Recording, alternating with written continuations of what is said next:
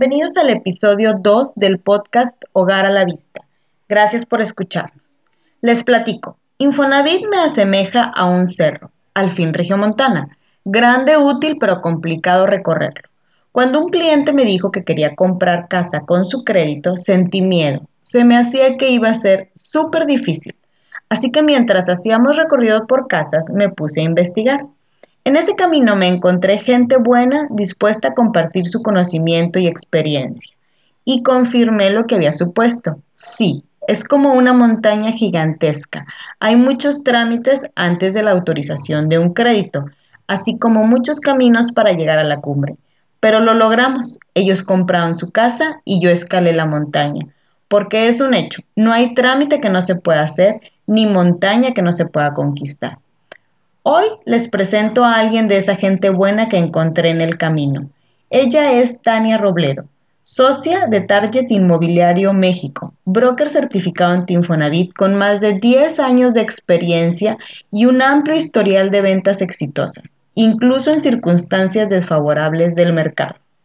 Hola Tania, buenas tardes. Gracias por acompañarnos a resolver nuestras dudas inmobiliarias.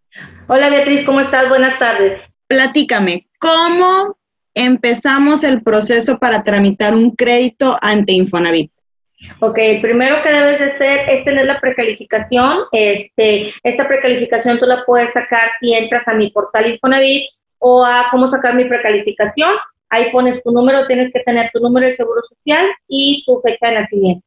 Y ahí te arroja lo que viene siendo tu precalificación o tu monto para adquirir un crédito y ahí ya puedes iniciar tu proceso para adquirir una, una casa para saber cuánto es lo que te presta y poder adquirir la casa. Muy bien. ¿Y de qué se compone el crédito Infonavit?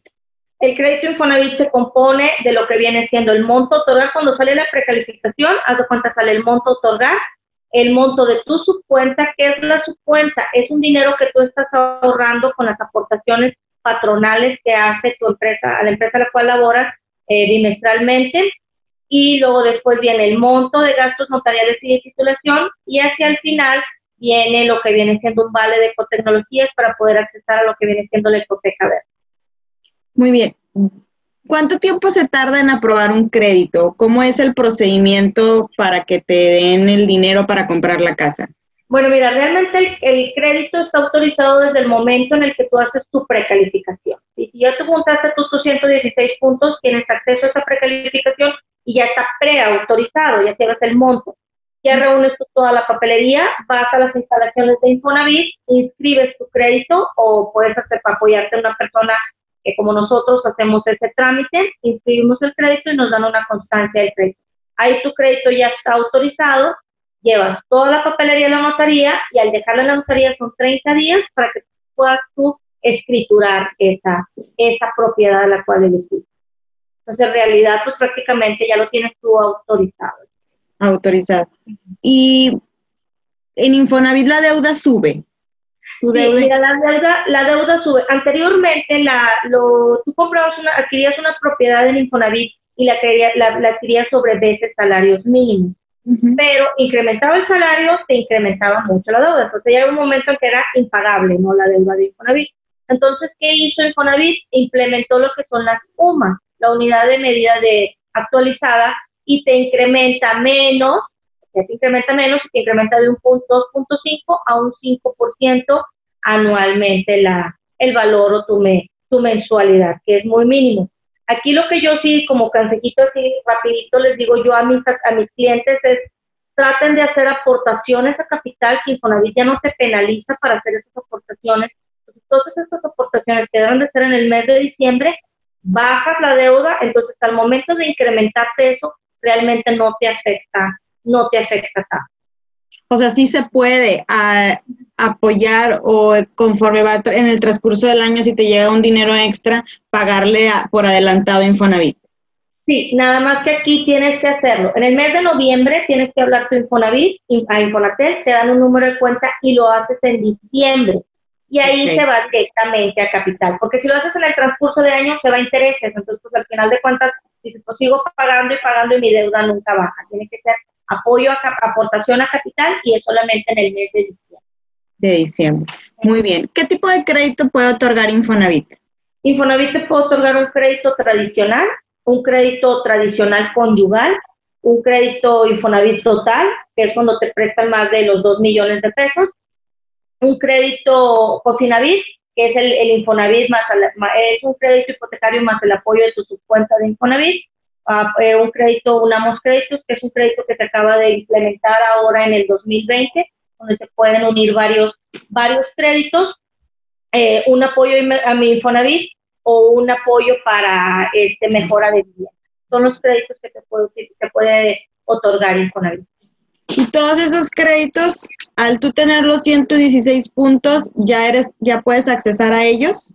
exactamente, ya puedes accesar a ellos. Nada más el crédito de Mejoravit y el crédito para este, hacer mejoras en tu casa, para ampliar tu, o remodelar tu casa, son créditos que son, de, por ejemplo, el de Mejoravit son 30 meses, lo que lo tienes que, lo que lo tienes que pagar, porque es un monto de 54 mil pesos que te prestan, y el de para ampliar o remodelar tu casa es un crédito hasta 5 años. Esa es la única diferencia, que son menores los tiempos a pagar. Pero todos, desde el momento que tú cuentas con tus 116 puntos, puedes utilizar este, estos, estos apoyos. Muy bien. ¿Y se puede comprar con el crédito Infonavit una casa que tenga deuda? Sí, sí se puede comprar, solamente que sean casas que, se, que tengan un pasivo o un gravame con Infonavit o bancario. Si tú, por ejemplo, vas a hacer una compra de un crédito con un crédito Infonavit y la casa tiene un pasivo de un Cofinavit, ahí no puede entrar. Tendrías que liquidar, el, el, vendedor tendría que liquidar un pasivo, ya sea el del banco o el de Infonavit, porque Infonavit solamente paga un crédito. igual, si tú quieres comprar con tu crédito Infonavit tradicional o cualquier tipo de crédito, un, una casa este, que tenga un pasivo con un crédito conyugal, no se puede. Es la única manera pero si es con, un, con otro tipo de banco o cualquier sí lo puedes comprar sin ningún, sin ningún problema. Muy bien. ¿Y el comprador desembolsa algo para que le otorguen el crédito?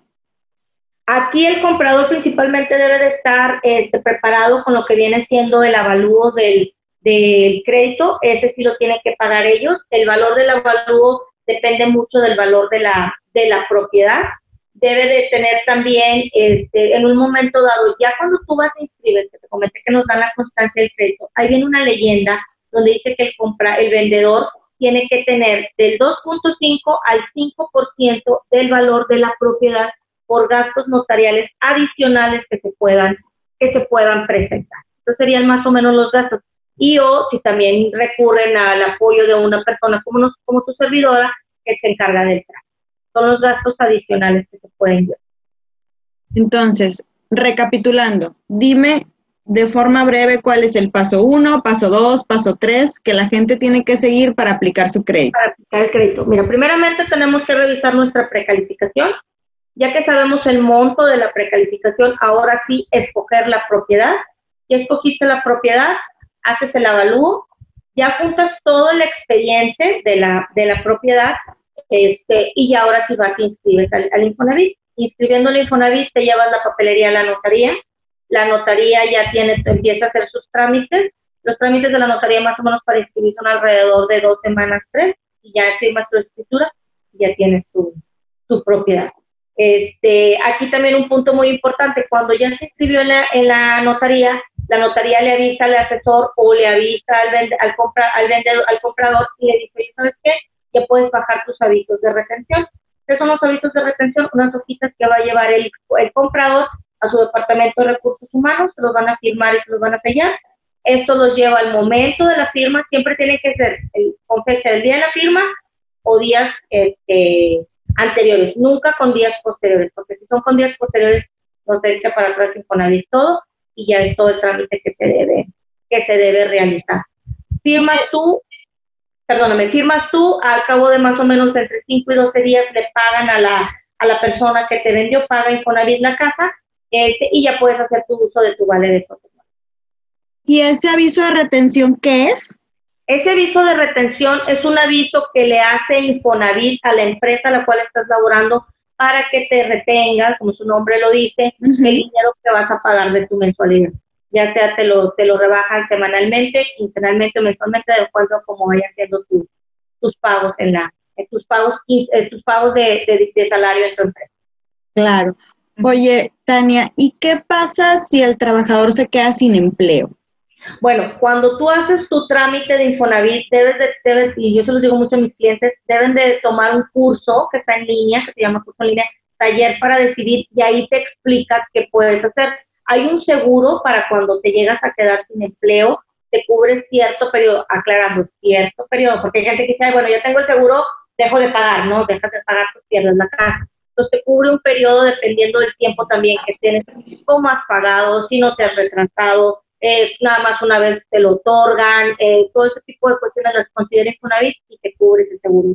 Si en un momento dado tú no quieres este, cubrir ese seguro o dices, oye, sabes que yo ya me voy a independizar, te acercas a Infonavit y ellos ya te dan un número de cuenta y haces tus pagos directamente a Infonavit para no perder tu crédito y no perder. Muy claro, Tania. Oye, ¿y quién paga tus servicios? ¿Tú cómo les puedes ayudar a los clientes?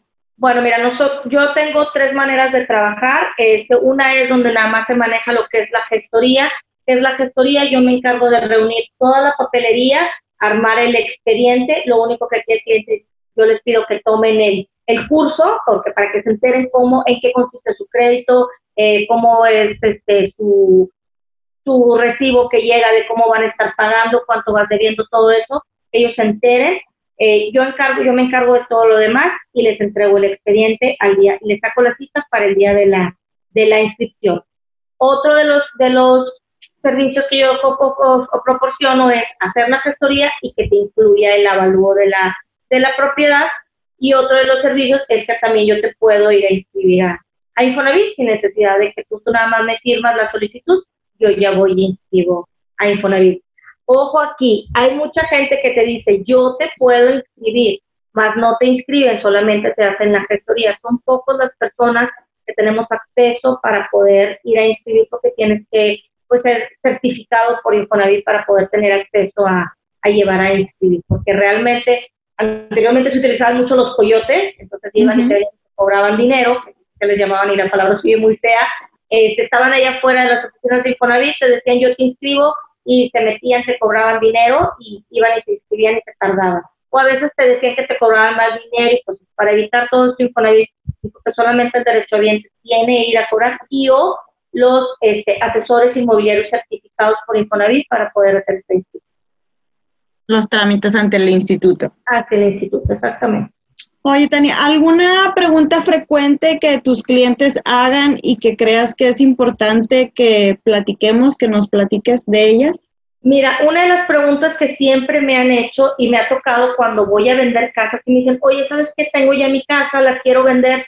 Lo primero que nosotros preguntamos, oye, la casa ya no la debes, ya no tiene pasivo. Me dicen, no, ya no la debo. Hiciste la liberación. Ah, ¿qué es la liberación? Mucha gente tiene eso, o sea, que terminan de pagar y no hacen la liberación de gravamen.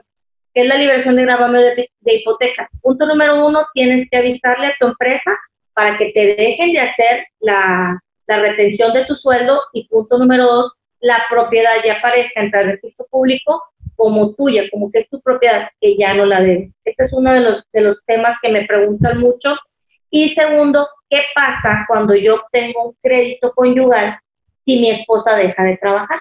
Pero también vuelven a decir, ah, bueno, dejé de trabajar, ya no, ya no debe. No, el crédito de ella o la mensualidad de ella se pasa, deben de estar conscientes que ya lo va a adquirir el esposo o la, o la esposa, el que, según el que deje de trabajar, el otro es el que, el que adquiere. Son las preguntas más frecuentes que a mí me, que a mí me hacen este, para, para vender. Y o también que me preguntan, oye, ¿sabes qué? Es que quiero comprar una casa, pero es que la casa que yo quiero comprar es la casa de mis papás, pero nosotros estamos viviendo arriba y la gente y mis papás viven abajo.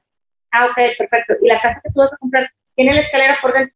No, es que tenemos casas independientes, entonces aquí no entra un crédito de Entonces también hay que considerar eso. Si una casa, cualquiera que tú vayas a comprar, debes de revisar que si son dos plantas, que arriba, en la planta de arriba o en la planta de abajo, nada más allá. Por ejemplo, una cocina, y que las escaleras estén por dentro, porque eso, o si tienes un negocio, porque hay mucha gente que, bueno, tengo mi casa y puse mi tiendita y todo eso, todo ese tipo de cosas te bota y no te pasa un, avalúo, pues, pues, ya no pudiste adquirir esa, esa propiedad. Son las preguntas más, más frecuentes que me, que me llegan a hacer, aparte de la que tú me comentaste de que sí, pues me quedo, llego a quedar sin trabajo, ¿qué sucede?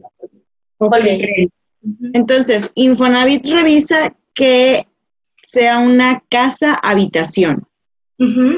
Exactamente. Que no vivan dos familias o que no la hayas dividido tú en dos casas. Exactamente. Exactamente. Cuando llega el avalúo, ¿en qué consiste el avalúo? En que te checan el valor de la propiedad, metros de terreno, metros de construcción, que la casa tenga las condiciones óptimas para, para el derecho ambiente, porque pues al final de cuentas la casa queda como garantía. En un momento dado, pues, esperemos que nunca suceda, dejas tú de, trabajar de trabajar o dejas de pagar, pierdes la propiedad, Infonavit recupere parte del dinero que te, que te prestó. Que las habitaciones tengan puertas, eh, que tengan sanitarios, que tengan eh, lavabos, que te regadera, que los vidrios estén en buenas condiciones, que tenga todo el cableado eléctrico, o sea, todo ese tipo de detalles del evaluador, por eso son evaluadores certificados por Infonavit, revisan para que la gente diga, sí, es que si esta casa vale esto y tiene todas las condiciones para que el derecho ambiente esté dentro de una casa pues, bien y para su familia. Eso es lo para que, pueda vivir en ella. Para que puedan vivir en ella, exactamente. Muy bien, Tania, pues creo que son también las dudas más frecuentes que yo tengo, que los clientes me hacen a mí. Y pues agradezco mucho tu tiempo de contestarnos y esperamos que pronto podamos seguir platicando más del tema. Ok, muchísimas gracias Beatriz a ti y cualquier duda estoy a tus órdenes. Gracias, buena tarde. Igualmente, bye bye.